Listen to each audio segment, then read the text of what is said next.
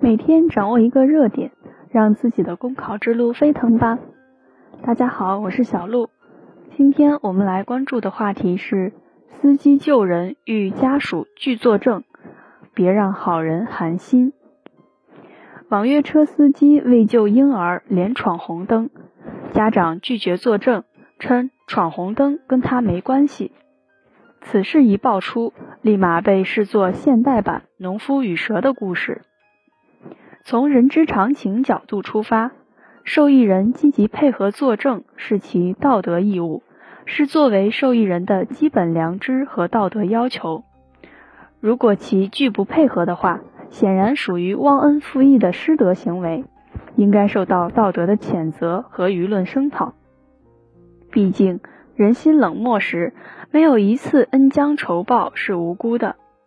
这种做法显然不能被提倡。但是反过来说，人有形形色色，受益人未必会怀着感恩之心积极配合作证，配合有关部门维护见义勇为者的合法权益。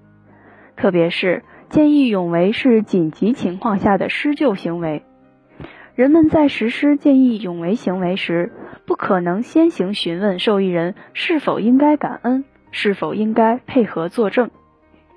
所以，从长远来看，维护见义勇为者的合法权益，不能仅仅指望受益人的配合或者作证，而应构建一套完备的调查机制，以求最大限度还原事实。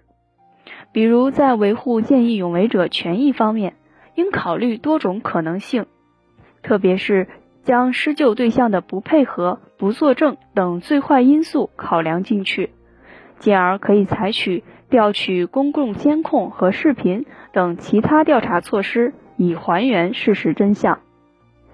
好了，以上就是今天的热点分享。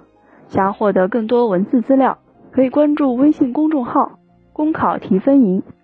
感谢您的收听，我们明天再见。